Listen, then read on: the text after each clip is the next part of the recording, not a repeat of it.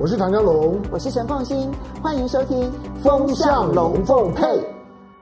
非常高兴呢，在周末的时候呢，能够跟大家借由这一个频道呢，聊一聊，其实我对于很多目前在全世界所发生的事情的一些看法啊。那么，呃，这段期间，这个最受全世界的运动迷呢所关注的，大概就是两件大事了啊。第一个呢，大概就是欧洲足球杯，哈，那它其实呢已经打到了最后关头。然后另外一个就是 NBA，然后 NBA 的这个这个篮球比赛呢，在美国呢，其实东西区的这个冠军呢也已经产生了。好，这个是运动迷的大事。那我不是运动迷，哈，所以呢，我能够观察得到的呢，其实是财经的面向。那这里里面呢，其实，在政界来讲，或者是在媒体圈也好，其实都关注到了一件事情，那就是这一次的欧洲杯的顶级赞助商。那么十二家当中呢，有四家都是中国大陆的企业，包括了海信，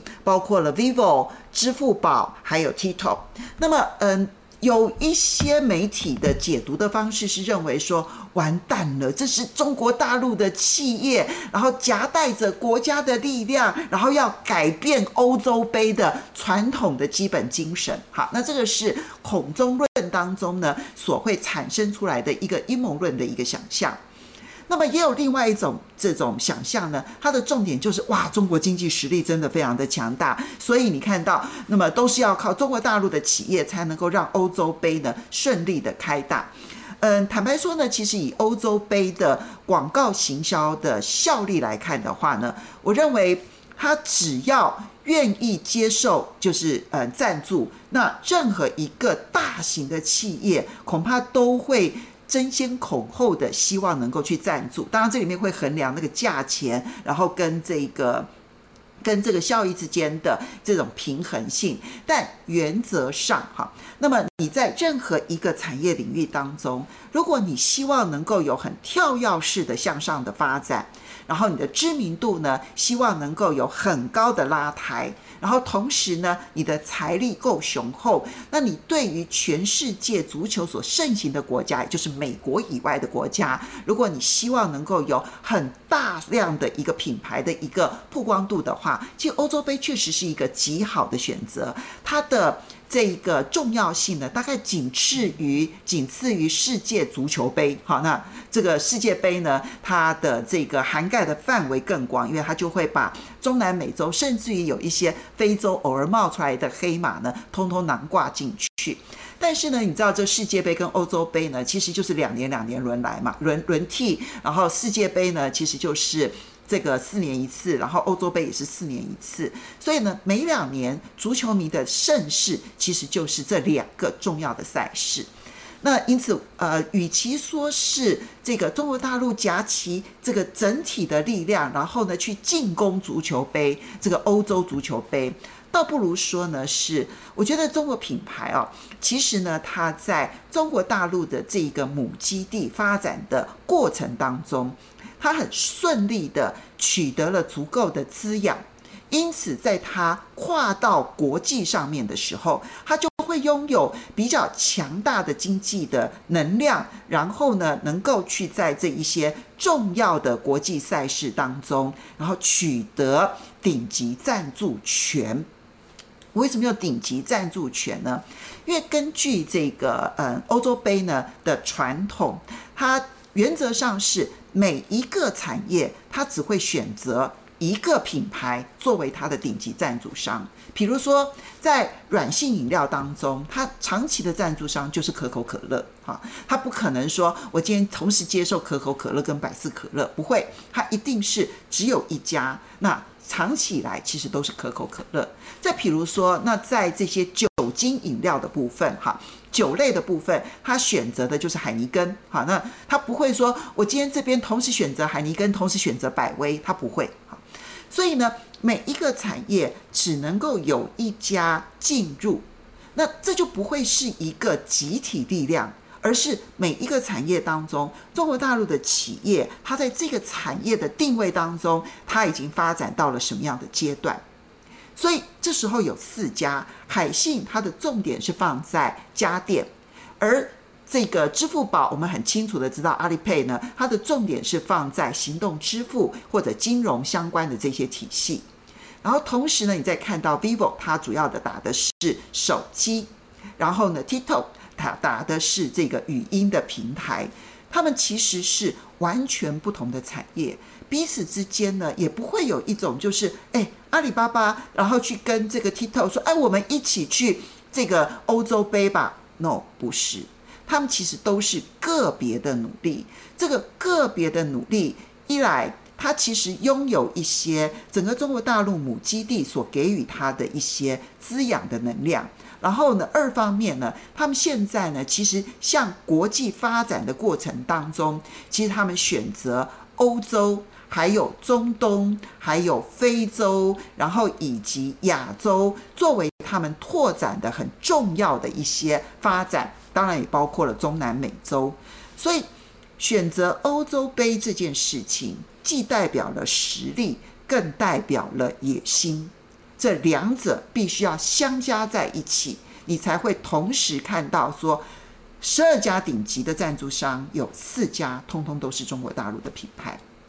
这一点呢，就会让我想到呢，这个刘遵义刘教授啊，他是这个呃这个经济学界的非常重要的权威。他认为啊，整个中国大陆的市场啊，过去啊，他们大家看到的都是大陆在经济发展当中的人口红利。当然，这个呢，其实是从呃嗯、这个所有的这个世界啊，那么各个国家，它要从农业，然后慢慢转型到制造业的时候呢，人口红利永远扮演了非常重要的角色，因为它会帮助呢一个国家，它从轻工业开始做起。我们看到大陆那个时候所发展的特区经济，或者是我们去理解台湾在加工出口区的时候的这个发展，那么都是利用。大量的相对便宜的劳工，然后呢，而且是训练良好的劳工，但是工资又相对便宜的情况之下呢，去取得它的人口红利的优势。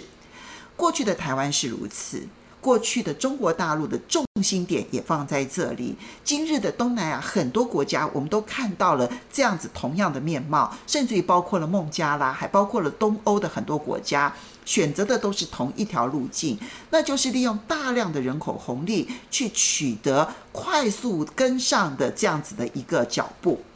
但是，当你的经济体发展到了一定程度的时候，呃，很多的国家会陷入所谓的中等收入陷阱。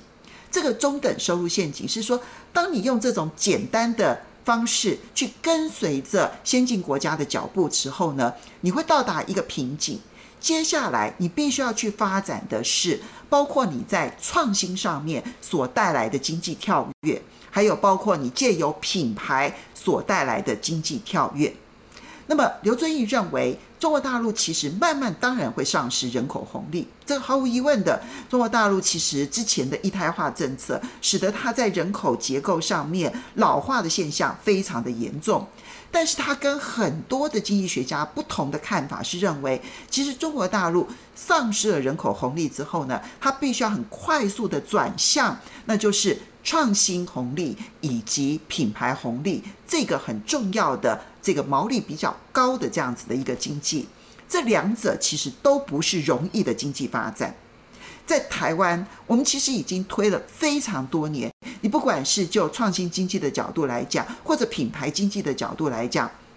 台湾当然偶尔点放出一些非常精彩的公司，比如说捷安特，好，那好，比如说美利达，然后呢，比如说像在防毒软体当中的趋势。我们偶尔点放出一些很精彩的公司，但是整体来说，你要形成一个强大的一个这种呃各式各样的品牌，其实呢，目前看起来它还有很大很大的一个发展空间。好，所以如果我们就品牌价值，也就是光有这个 logo 本身就可以带给一家企业很大的资产这个角度来讲的话，中国大陆其实所有的企业，绝大多数的企业都还在起步阶段，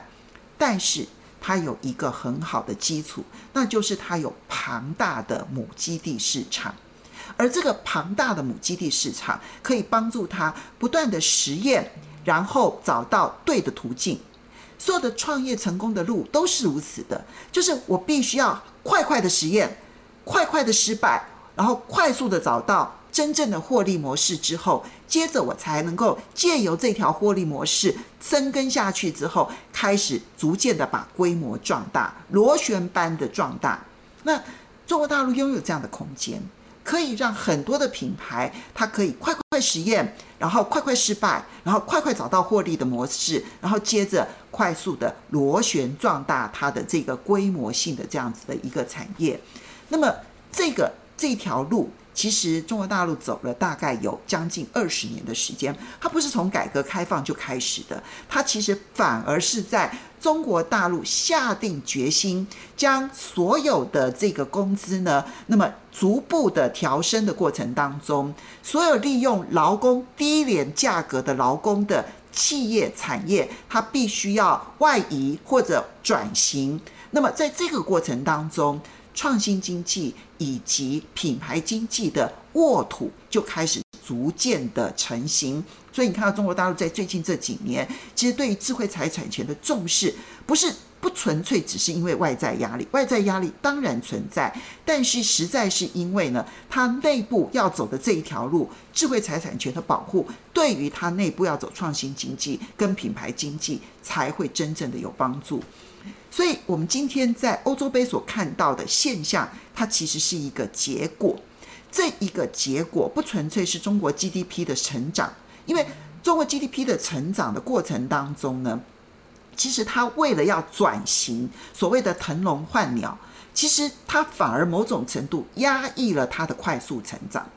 它就是不要全面性的都用那个低廉劳工，它要。为了要转型，所以他反而让很多的企业被迫外移，那当然很惨痛。这里面部分个别的产业来讲，你不能说他没有承受到那个极大的压力，他必须要外移到东南亚，然后呢，他必须要转型，这些对这些企业来讲都很痛苦。但是他有承受了这个痛苦，然后呢，压迫这一些企业从这个转型的这一条路当中逐步的往前进，所以。欧洲杯的现象，它是一个二十年的努力的结果。那你说这样子是不是就代表说它成为欧洲杯的顶级赞助商，它就一定成功呢？No no no no no，全世界没有行销是百分之百会成功的。所以呢，这个现象。反而凸显的并不是他们未来一定走向康庄大道，这个所有的努力都一定非常的艰辛。我觉得它反而凸显出来，这个整个中国大陆在过去这二十年决定抛弃低廉劳工的这一条路，然后呢走向转型的这一条路，其实达到了一定的成绩。距离成功当然很遥远，也许。有一天，当我们看到在国际上面呢，有一个机构啊，它是专门去衡量品牌 brand 啊，它对于这个公司的品牌价值的这家公司，如果它所衡量出来的品牌价值，有一天如果前一百大的企业当中，中国大陆能够超过三成拥有这样子的品牌价值的时候。这时候，我们就可以讲说说中国大陆在整个这样子的一个转型之路，经济转型之路，可以说是一个成功。现在我们只能说，它达到了一个里程碑。所以你从那个表象的现象，回头你必须去看的是那二十年经济转型路。我觉得我们从这样的观察点，也许去跳脱一个就是呃孔中论的一个观察点，然后呢，也不是呢放在一个就是中国非常伟大这样子的一个观察点。我们从这里面去看努力以及努力的成绩单。也许会是一个比较持平的一个看法。好，非常高兴能够在今天这个时候呢，跟大家好好的分享我的观点，也非常谢谢你的收看，你的支持都是对我来讲最大的鼓励。我们下次见，拜拜。